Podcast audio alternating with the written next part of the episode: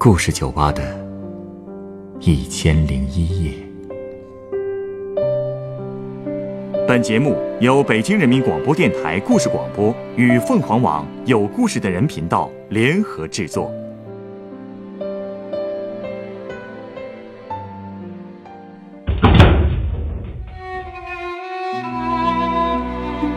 欢迎光临故事酒吧。今天来到酒吧的这位客人，给我讲述了一个女人跌宕起伏的人生历程。她曾经光彩照人，是人人称赞的幸运儿，如今却泯然众人，失去了自己的骄傲，变得自卑又迷茫。那个骄傲又独立的女人，到底是怎么慢慢消失的呢？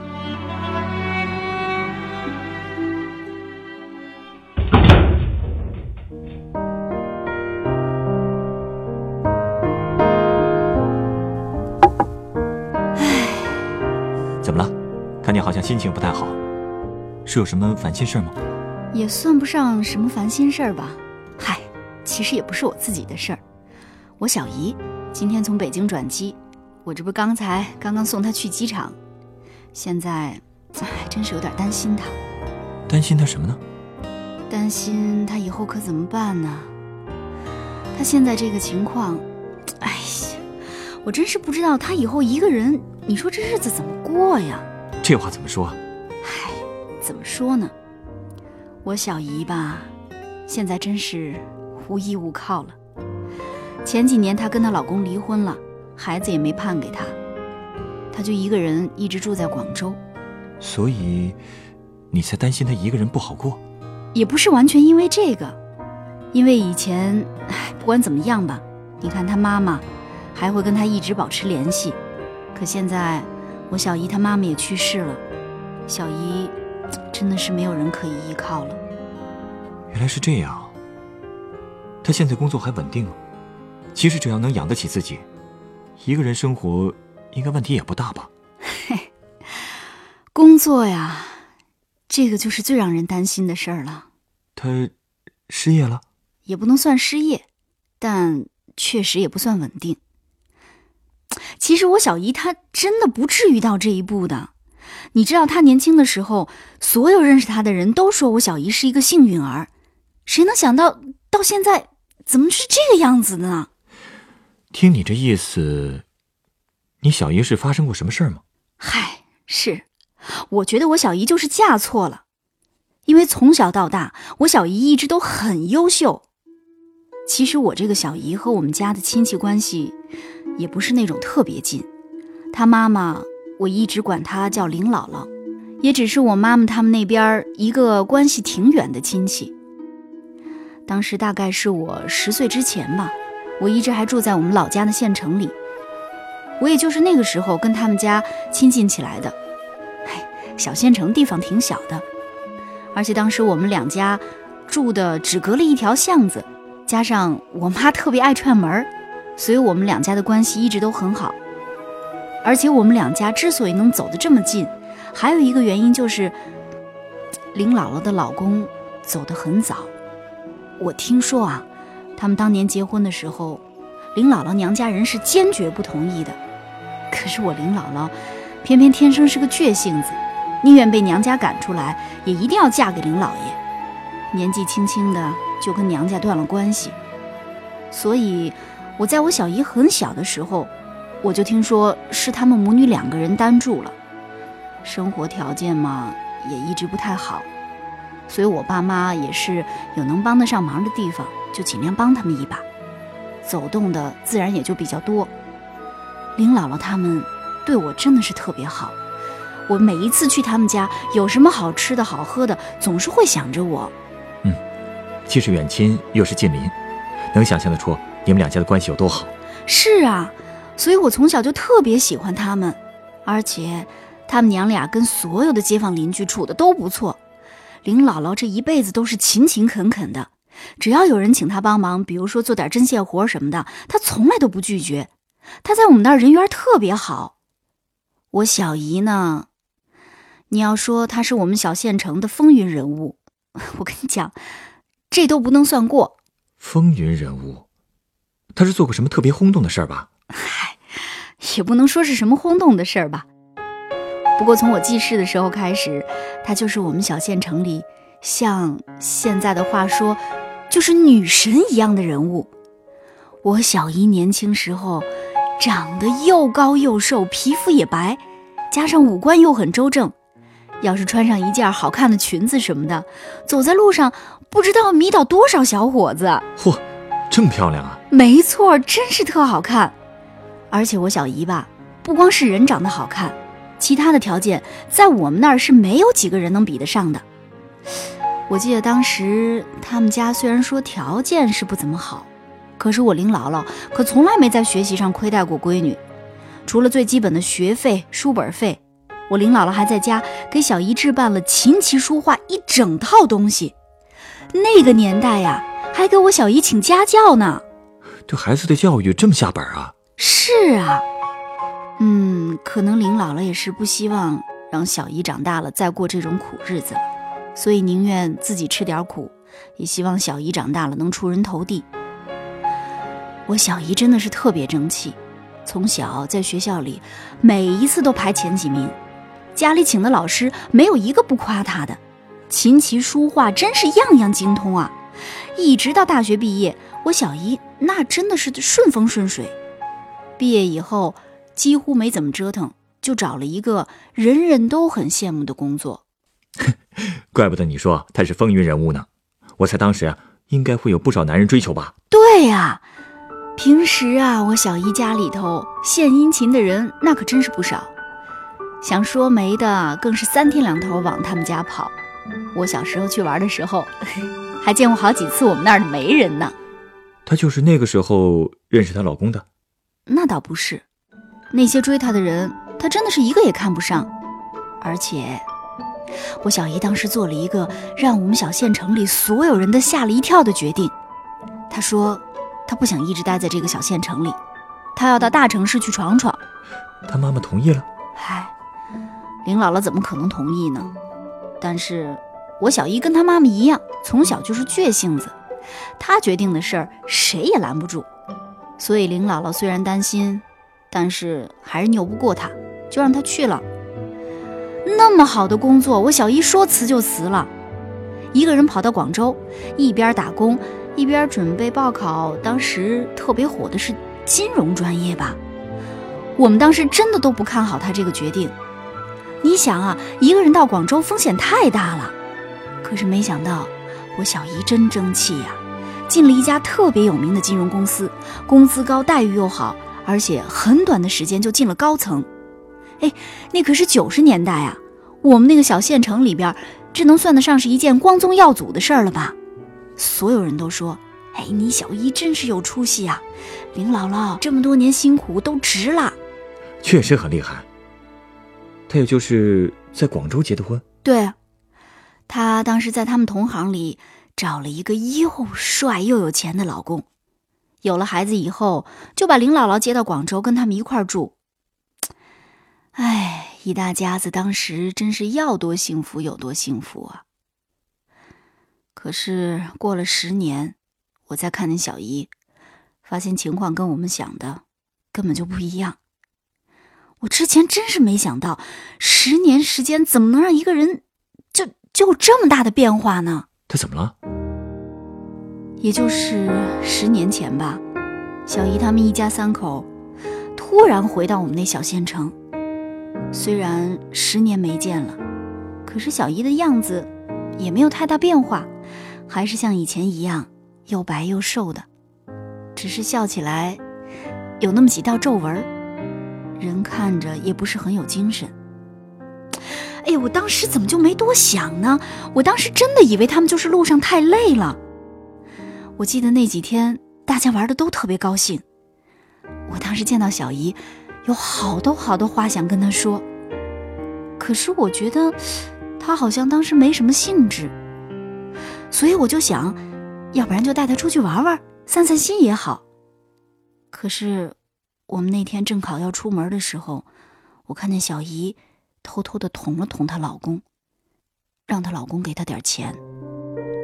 你知道，我真的我从来没见过我小姨这么低三下四的求别人，那可是她老公啊。结果你猜她老公怎么着了？她老公不会不给吧？没错，我真的没有想到，当时我小姨捅她老公的时候，她老公就像没听见一样，一点反应都没有。我小姨当时没办法，又跟她老公小声说了一句：“我要出去，给我点钱。”可她老公还是一动也不动。你想，当时那么多亲戚朋友站在旁边，多尴尬呀！这都什么情况啊？哎，我当时也不知道他们两口子到底是怎么了。不过就是那个时候，我们大家都发现他们俩有点不对劲儿。当时也就没人提要出去玩的事儿了，而且大家很快就散了。也就是从那以后，我再也没有跟我小姨联系过，小姨也没有再回来过。听上去。她好像没有你们想的那么幸福啊。那林姥姥当时过得还好吗？她那次回来了吗？那次林姥姥没回来，不过过了几年，我还是见过林姥姥一次。当时是我特地陪我妈去看她的。你们去广州了？哪儿啊？就在我们老家。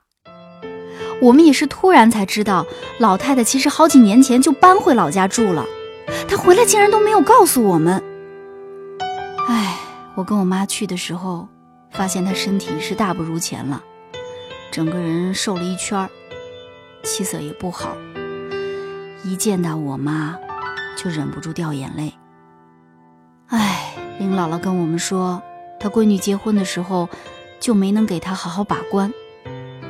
听说我那小姨夫条件太好了。能带着他们娘俩好好过日子，林姥姥也是稀里糊涂的就答应了。她说她一老太太也不求什么大富大贵，只要有个人真心对她女儿好就可以，能踏踏实实的过上一辈子。可实际上呢，他们俩结了婚以后，也不知道怎么着，这俩人竟然都没跟公司打招呼，就连离职手续都没办，就突然辞职了。他们俩真的像鬼迷心窍一样，老说什么炒股赚钱，说炒了股赚了钱就带着林姥姥到国外去。可是到现在，你看也没炒出什么名堂。唉，那天林姥姥的眼泪就没停过，我妈只好留下来劝了她好长时间。怎么会这样？我们真的想不明白，他们两口子，你说这日子是怎么过的？真是把他们幸福全搭进去了。林姥姥说的吧，他们当时没有跟任何人商量，背着所有的同事跟领导，撂下手头所有的工作，就回家实现所谓的梦想去了。梦想，就是那个靠炒股发财的梦？可不是嘛。小姨夫撂下工作，在家白天睡觉，晚上炒美股，整天就想着靠这个发财。我小姨呢，要说是实现当什么画家的梦想。什么都不顾，就在家里倒腾起艺术来了。结果不仅没画出什么画来，老公炒股还赔得一塌糊涂。很快，两人钱就不够花了，只能把家里老人辛辛苦苦置办的几套房子给卖了，到处找便宜的地儿租房子住。可是没过多久，这些钱又花光了，小姨夫就只好开始伸手管他爸妈要钱。一开始，他们家人也没说什么，可是次数一多，小姨公公婆婆也不乐意了。自己儿子他们舍不得说，所以最后都怪到我小姨头上了。他们觉得是我小姨出的主意，是她在家不上班，连累了他们家的儿子，还整天说什么儿子娶了这么个老婆真倒霉什么的。难道当初真是你小姨怂恿的？怎么可能呢？正好相反。那些年股市不是挺不错的吗？所以是我小姨夫先怂恿我小姨辞职的。我小姨夫当时觉得，只要靠他炒股，一定能一夜暴富。我小姨也是觉得工作压力太大了，又架不住我小姨夫一怂恿，就辞职了。可是谁能想到结果是这样呢？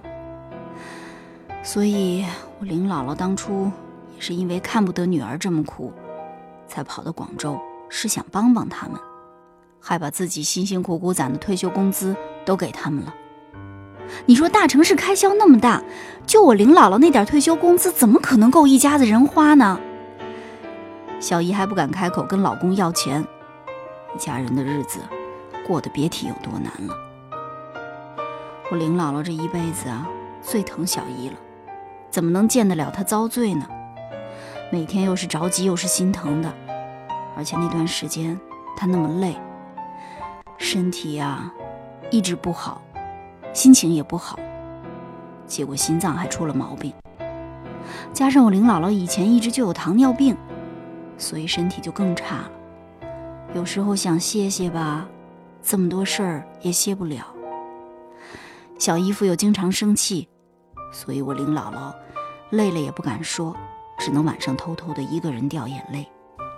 那家里情况都这样了，他们夫妻俩还没从发财梦里醒过来，难道就准备一直这样过下去吗？唉。等他们将来想回头的时候啊，已经太晚了。因为之前也不打招呼就离开了，所以公司也不让他们再回去了。其他的同行还有其他的单位都不敢相信他们俩，所以这俩人在广州也找不着什么好工作了。加上一大家子又要生活，孩子还要上学，都需要钱。留在大城市的压力那么大，他们这才想着。回老家发展，所以十年前，你小姨才会突然回来。对呀，可是回来以后，家人朋友看起来都比她过得好，她心里肯定不是滋味啊。而且我之前也跟你说了，刚回家，她老公就当着我们全家那么多的人不给她面子，我小姨那么骄傲，怎么受得了啊？以后在亲戚朋友面前都抬不起头来。所以他们俩只好又跑回广州躲起来了，跟我们家再也不联系了。那之后他们的日子又是怎么过的呢？回广州以后，我小姨实在受不了了，后来就离了婚，孩子判给我小姨夫了。可是你想啊，那小外孙子是我林姥姥一手带大的，结果最后跟了别人家。他心里能不难过吗？所以他也离开广州，搬回我们老家住，慢慢养病。小姨就一个人留在广州打拼。我听说她一直换工作，也一直没找着合适的工作。林姥姥呢，虽然不跟小姨住在一起，可是心里还是惦记我小姨，逢年过节的总是给她寄点好吃的东西。就这样。一直到前两天，老太太去世了。小姨也是在林姥姥去世之后，才回了一次老家，给她妈办的丧事儿。你的意思是，这么多年，她一直都没回过老家？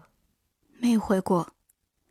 可能小姨也觉得，自己就这么回老家，对不起老人的辛苦吧。他以前总说。不想让别人看不起他们娘儿俩，他做什么都比别人努力，一心希望着能带他妈妈到城里去过好日子。唉，其实我小姨不知道，林姥姥根本就不在意这些。林姥姥其实最希望的就是女儿能在身边陪陪她。可惜，我小姨直到林姥姥去世才明白这些。这些话也是她昨天才第一次跟我说。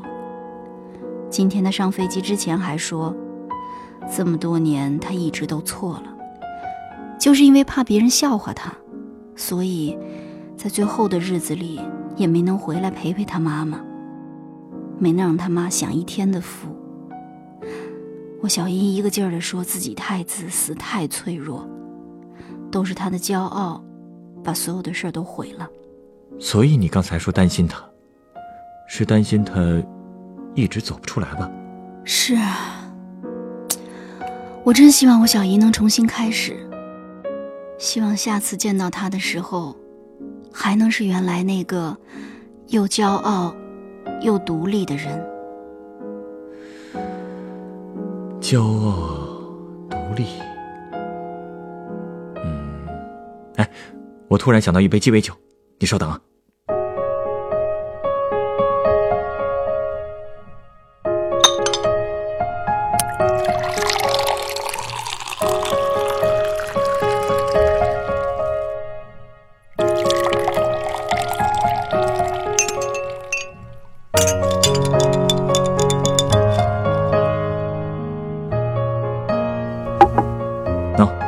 这是你的鸡尾酒，它是由沃德嘎、雪莉白兰地和肯巴利酒调成的，名字叫做寄生花。寄生花，听着有点恐怖啊。哎，这酒是暗红色的，度数是不是挺高啊？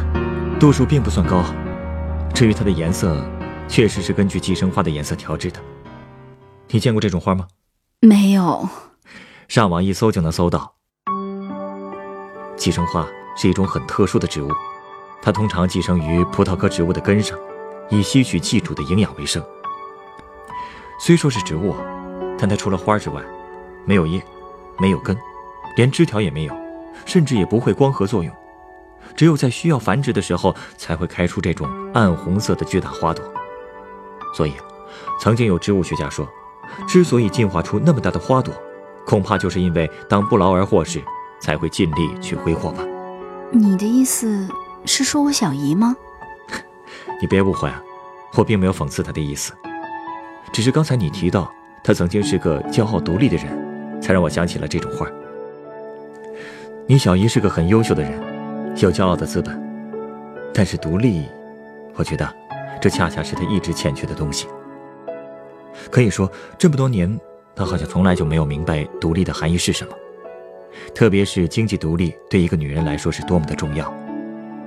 她曾经把全部希望寄托在一个男人身上，才会让自己的生活越来越被动。而她的骄傲又让她必须硬撑着去把自己装扮成一朵盛开的花。只是，连根都没有的花，一旦失去了寄主，又能开多久呢？希望现在的她可以明白，一个人只有独立，才能真正的骄傲起来。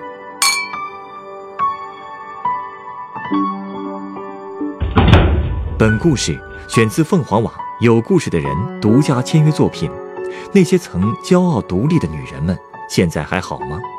原作洛西，改编张悦、张维，制作陈寒，演播小群、晨光，录音严乔峰。